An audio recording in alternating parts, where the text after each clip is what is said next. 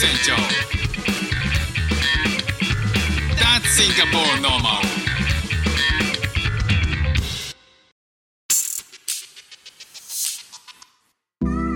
どうも副船長です。シンガポールで4歳と5歳の息子の子育てをしている主婦です。このチャンネルは子育ての話や英語学習の話。海外生活で面白いと感じた日本との文化や価値観の違いそこから改めて感じた日本のすごいところなんかをお話ししております。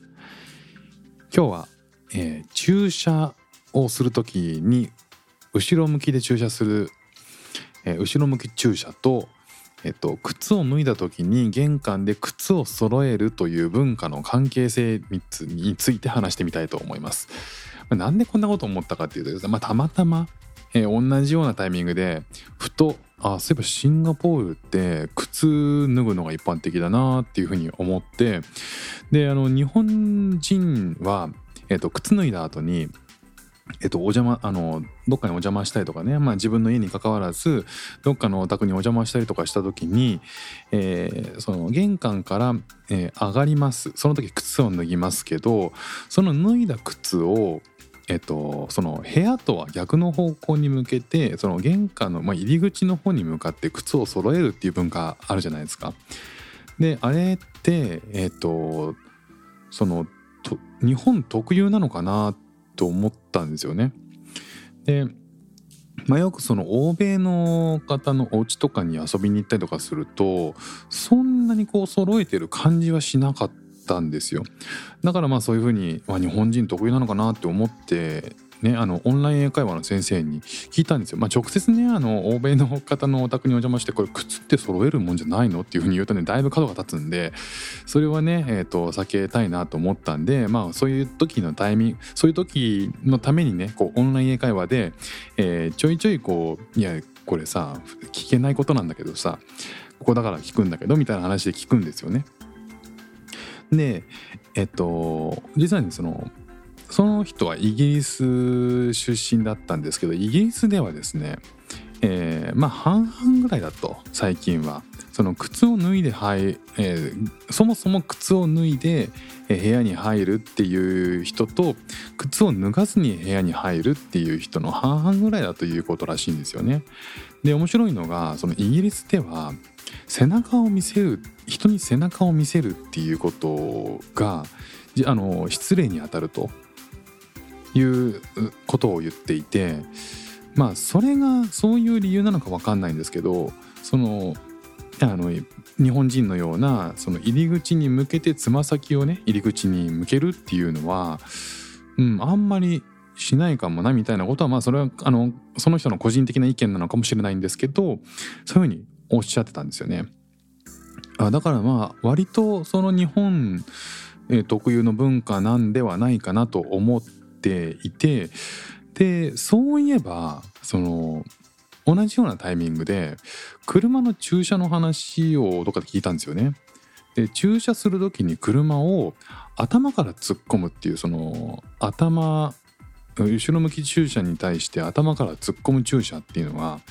えっと、アメリカとかヨーロッパでは多いらしいんですよね。で日本って考えてみたらもうほぼほぼ、えっと、後ろ向きに要は車を後ろにバックに進めて、えー出る時にその車がもの顔がみんなこうこっちを向いてるような状態で駐車するじゃないですか。いやこれってこう日本のその靴を揃えるっていう文化となんかこう気持ち的に関係してるのかなっていうふうにふと思ったんですよ。どうですか？なんかその この突拍子もないそのそこがつながるんじゃないかと思っちゃったんですけど、えーで調べてみました。どういうことなのかというとやっぱりねこのアメリカヨーロッパでは前向きが多いんですって前向き駐車が。で、えーただ駐車に関する法令っていうのはあのーないというふうにまあ Google では言ってていましたね。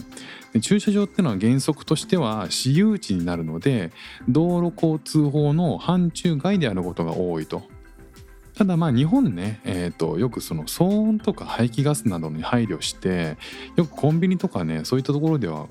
えー、と後ろ向き駐車はしないでねと前向き駐車にしてねっていういうふうにあの言ってるところもあるじゃないですか。ただまあそういうところっていうのはあったとしても、えー、罪には問われづらい問われないっていうのがまあ道路交通法の話なんですよね。でそのじゃあ日本人のようにこの靴を脱いだら後ろ向きにしておくのと同じようにこう日本人特有のじゃあ礼儀正しさから来るものなのかということで言うと、えー、まあいくつか理由があるんだと日本はねっていうふうに言ってます。えー、文化とか慣習に依存してるっていう説これは、えーと、教習所とかで僕も言われたことあるんですけどあの教本にねえー、その中にバックで発信するっていうのは後ろ向きで発信することは危険だから車庫などに入れる時はあらかじめ発信しやすいようにバックで入れておきましょうっていう。っていうその発信時の安全性の観点から後ろ向き駐車を推奨してるっていうことがあるんですよね。なのでそういったこともどっかで覚えていてなんとなく、えー、駐車場に駐車する時は後ろ向きなんだよねっていうふうに言われあの思っているんじゃないかというそういったその文化慣習みたいなところに依存してるんじゃないかと。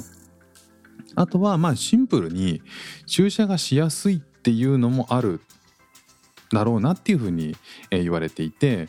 まあその後ろ向きで駐車するこう前向きで駐車するとあの内輪差がね、えー、生じちゃうんですよね。これ前の、えーと前のタイヤを曲げて、えー、方向転換して止めるので前が入ったとしても後ろが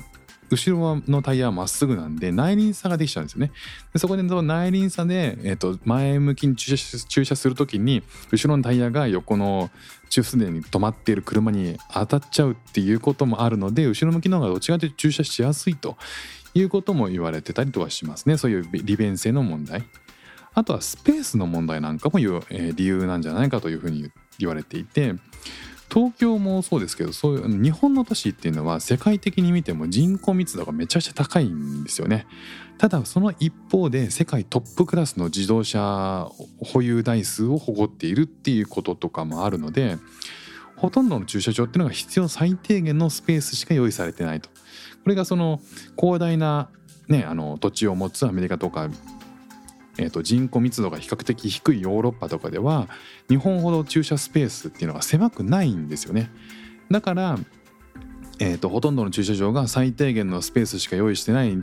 日本とかっていうのは、えー、世界的に見ても特にこう駐車場の難易度が駐車場の難易度が高いって言われるくらいスペース狭いんですって。だからこうあの